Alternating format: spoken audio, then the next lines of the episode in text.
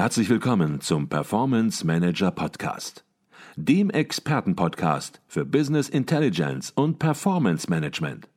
Inspirationen, Know-how und Impulse für Controller und CFOs, die noch erfolgreicher sein wollen.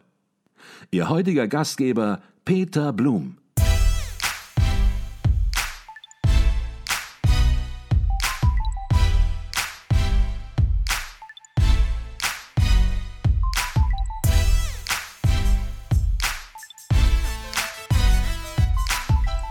Herzlich willkommen zum Performance Manager Podcast. Mein Name ist Peter Blum. Norden ist immer oben und Flüsse immer blau. Was beim Lesen von Landkarten allgemeiner Standard ist und völlig klar erscheint, fehlt komplett sowohl in der betrieblichen Geschäftskommunikation als auch in der Betriebswirtschaftslehre. Mit ihrem neuen Buch Gefüllt, gerahmt, schraffiert wollen die Autoren Prof. Dr. Rolf Hichert und Dr. Jürgen Feist dazu beitragen, dass künftig auch Kaufleute ihre Erkenntnisse nach internationalen Standards darstellen. Beide sind bekannte Vordenker und Wegbereiter für die Visualisierung von Unternehmensdaten. Zusammen führen sie das Hichert und Feist IBCS Institute und haben sich der Notwendigkeit einer gemeinsamen visuellen Sprache für Berichte und Präsentationen verschrieben. Ihr Grundlagenwerk für Berichtsersteller und Berichtsempfänger liefert einen wichtigen Schritt hin zur Definition von verbindlichen Notationsstandards und einheitlichen Vorgaben. Ich freue mich heute ganz besonders Professor Dr. Rolf Hichert und Dr. Jürgen Feist begrüßen zu dürfen. Herzlich willkommen an Sie beide im Performance Manager Podcast. Ja, hallo Herr Blum. Ja. ja, ich grüße Sie auch. Ich sitze am Bodensee im sonnigen Wetter. Wunderbar. Und Sie, Herr Feist, sitzen auch am Bodensee oder an anderer Stelle? Nein, wir sind virtuell organisiert. Ich sitze in Düsseldorf, allerdings das Wetter ist vermutlich genauso gut. Wunderbar. Wunderbar. Und ich sitze in Kaiserslautern und kann das mit dem Wetter nur bestätigen. Herr Richard, Herr Feist, Ihr Buch hat den Namen, den Titel gefüllt, gerahmt, schraffiert. Wie visuelle Einheitlichkeit die Kommunikation mit Berichten, Präsentation und Dashboards verbessert.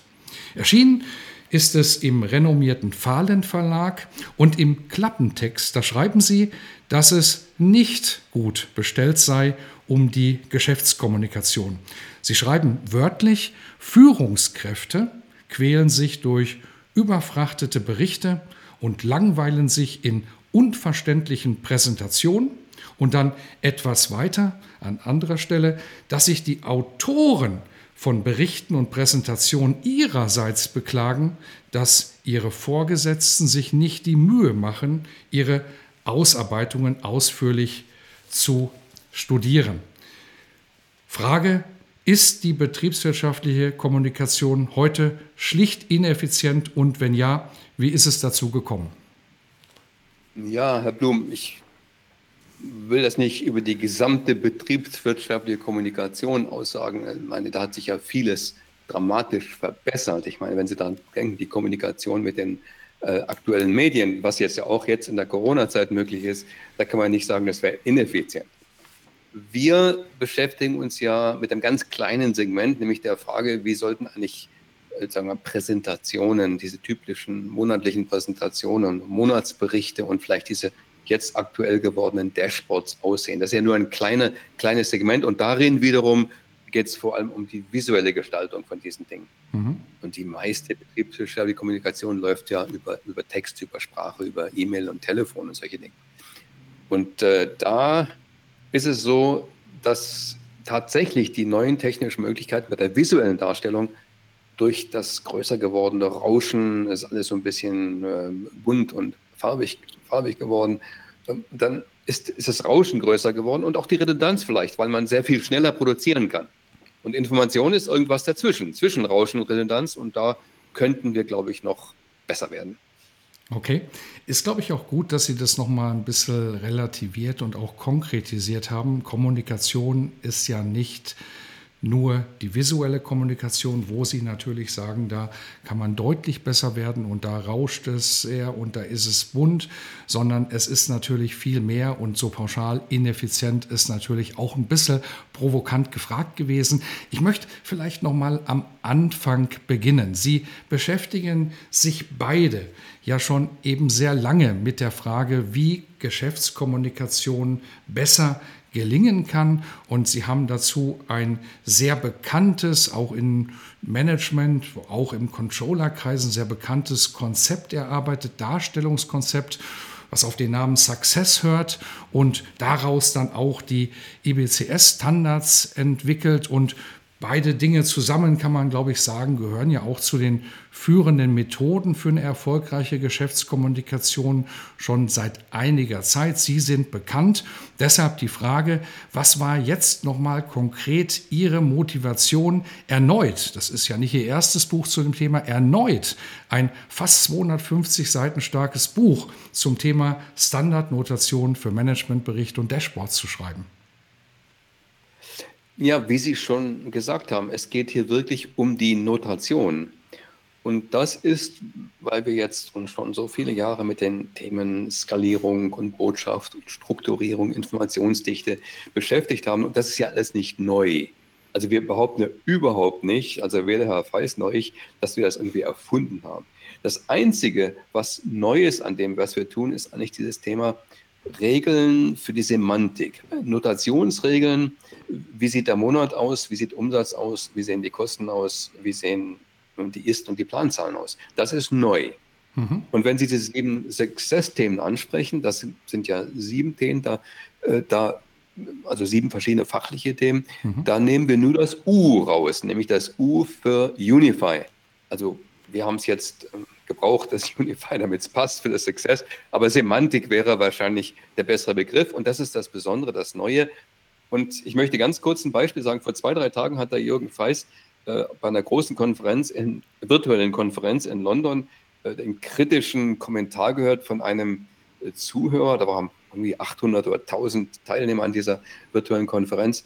Ähm, This standardization allows little creativity. Mhm. Und das ist das große, das ist typisch, das ist ein typisches Argument, weil die Leute meinen, wenn man etwas standardisiert von der visuellen Darstellung, dann, dann schränkt es die Kreativität ein. Wir meinen, das ist großer Blödsinn. Denn auch die Musiker haben sich ja geeinigt, dass sie eine gleiche Notation nehmen und das ist ziemlich praktisch, wenn das immer die gleiche Notation ist. Mhm. Wir wollen einfach festhalten, dass die Standardisierung jetzt nicht das Ergebnis standardisiert, die Botschaft, die betriebswirtschaftliche Analyse, sondern die Art und Weise, wie sie kommuniziert wird. Und das macht manchmal Schwierigkeiten zu verstehen. Wir müssen trennen zwischen einer Standardisierung, einer Notation, einer Semantik sozusagen der, der Sprache mhm. und natürlich das Ergebnis ist etwas ganz anderes. Mhm. Ich möchte noch mal nachfragen. Sie haben ja schon viele Bücher viele Texte zu diesem Thema verfasst und haben jetzt nochmal entsprechend ihr neuestes Werk herausgebracht. Ähm, da war eine Motivation mit Sicherheit hinter, ein Grund, warum sie das gemacht haben, warum sie gesagt haben, das müssen wir jetzt nochmal anders herausarbeiten und nicht nur die Menschen auf die bisherige Literatur verweisen wollen. Hm, möglicherweise antworte ich dazu. Ähm, ja, ähm, das hängt ein bisschen damit zusammen, wie Rolf angedeutet hat, dass in der bisherigen Literatur, all das, was wir bisher veröffentlicht haben, insbesondere mit dem IBCS-Regelwerk, auch das ja auch mittlerweile als Buch herausgekommen ist, die International Business Communication Standards, mhm. wir tatsächlich die komplette Breite ähm, der Darstellungskonzepte versucht haben rüberzubringen. Also da geht es dann auch um Skalierungsfragen und da geht es um Fragen der Informationsdichte und, und dass man irgendwelches Überflüssiges vermeiden soll. Mhm. Ähm, das sind alles Dinge, die im Grunde schon sehr, sehr viele Autoren seit Jahren beschreiben, also so Leute wie Edward Hafti, Stephen Few und so weiter. Ähm, und man muss sich ernsthaft die Frage stellen, wenn die doch schon seit 30 Jahren als ähm, Buchautoren und als Trainer auf der Welt unterwegs sind und diese Ideen im Grunde versuchen in die Welt zu tragen. Warum haben wir dann im Jahr 2020 oder wie wir das Buch geschrieben haben, 2019, mhm. immer noch so viel Blödsinn da draußen? Also warum malen die Leute immer noch Spinnendiagramme, finden ganz toll, wenn da irgendwelche Kuchendiagramme auftauchen und es ist immer noch alles bunt und, und, und glänzend. Ähm, eigentlich hätte das längst vom Tisch sein müssen, weil andere Autoren längst auf diese Themen äh, hingewiesen haben. Mhm. Und diese Frage haben Rolf und ich wirklich intensivst diskutiert und sind dann zu dem Schluss gekommen, naja, der große Unterschied eben zu diesen anderen Disziplinen ist, dass in einer anderen Disziplin man nicht über das Vermeiden dieser Probleme konkret nachdenkt, sondern eine Notation anwendet, wie man es gelernt hat. Ich möchte Ihnen da ein Beispiel bringen. Mhm. Sie wissen vielleicht, ich bin Musiker. Und ähm, auf, ein, auf, eine Klaviertastatur passen 88 Töne. Ja? Also eine Klaviertastatur hat 88 Tasten. Jetzt wissen Sie, Musiknoten, die, das, die, da gibt es fünf Linien und auf denen verteilt man irgendwelche schwarzen Punkte drauf und dazwischen. Und dann gibt es noch ein paar Vorzeichen und ein paar Hilfslinien. Also vielleicht kriegen Sie 40 Noten, kriegen Sie unter auf so einem Notationssystem. Mhm. Aber auf dem Klavier sind 88 Töne.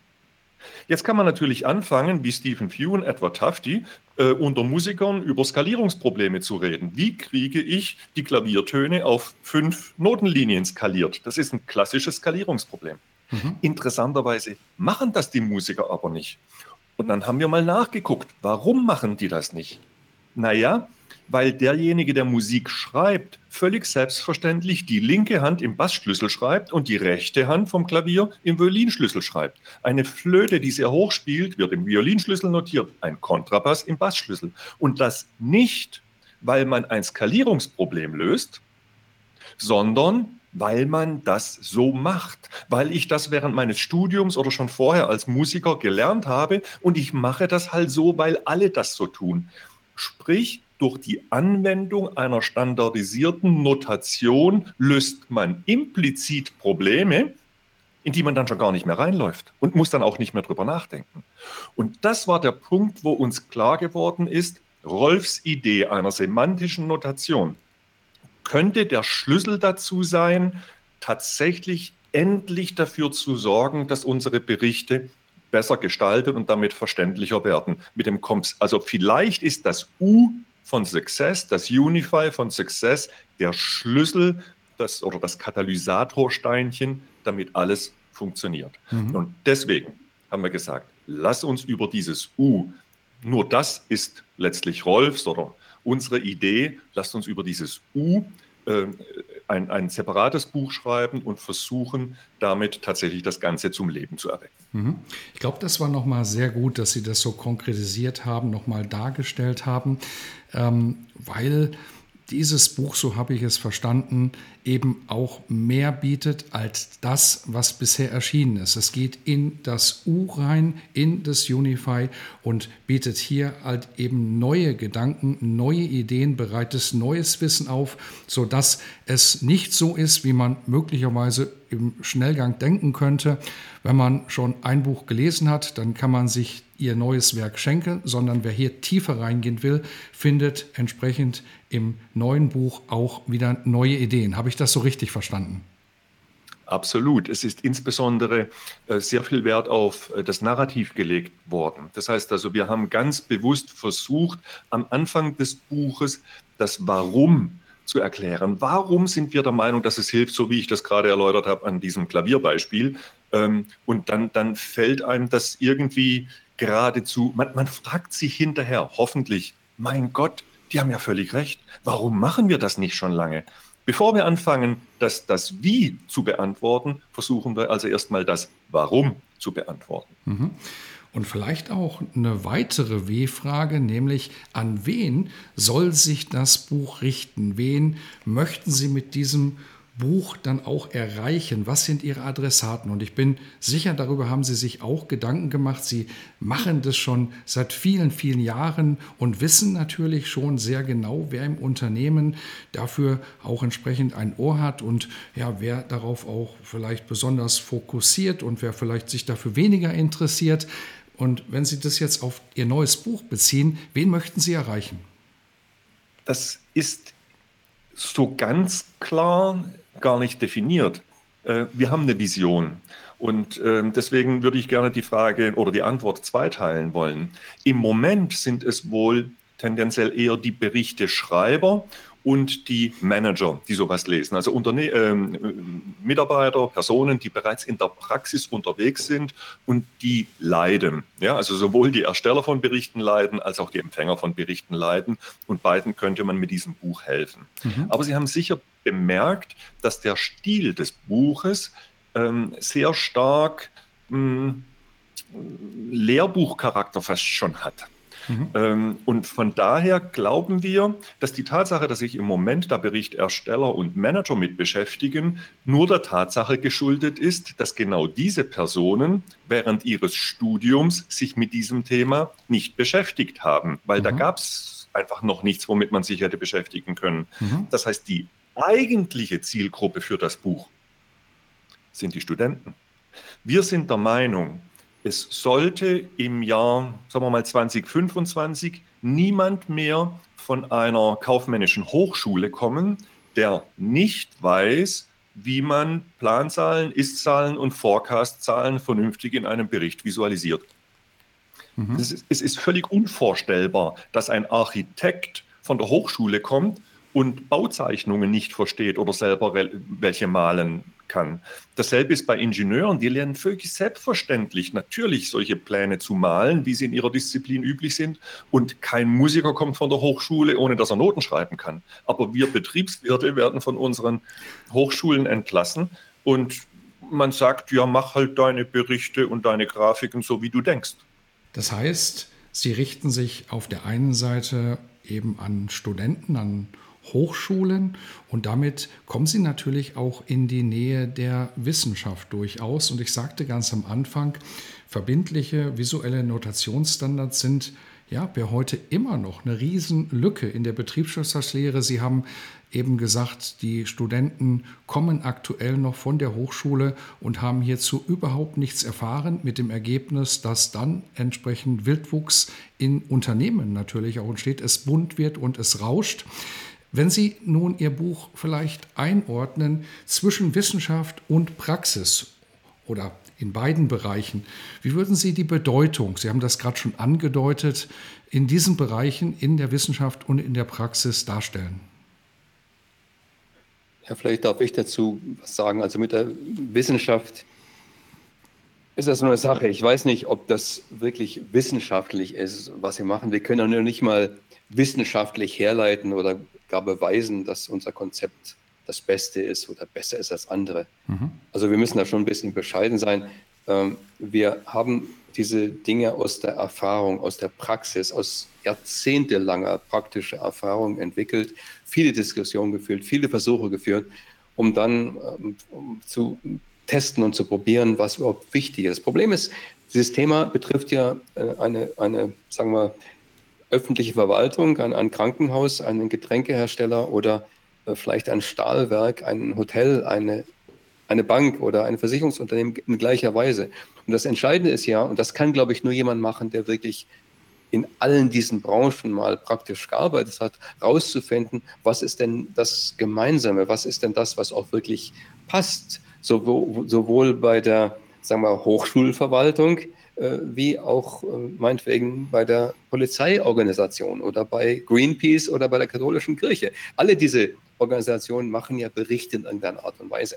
Das war mal der erste Schritt. Meine, wir müssen uns ja konzentrieren auf die Dinge, die gleich sind, die wichtig sind. Mhm. Und dann gibt es natürlich in den verschiedenen Branchen Unterschiede. Also was die Wissenschaft angeht, da will ich mich mal zurückhalten, ob das wirklich wissenschaftlich ist, was wir tun und, und ob das auch wirklich wissenschaftlich äh, überprüft wird. Es gibt einige Dinge, es gibt Eye-Tracking-Untersuchungen, es gibt verschiedene Vergleiche und Doktorarbeiten und Diplomarbeiten zu unserem Konzept, wo man versucht herauszufinden, ob das was taugt. Mhm. Nicht die Frage ist ja immer, das kostet einen Haufen Geld, nützt das denn überhaupt was? Und wie kann ich den Nutzen messen? Das ist eine spannende Frage.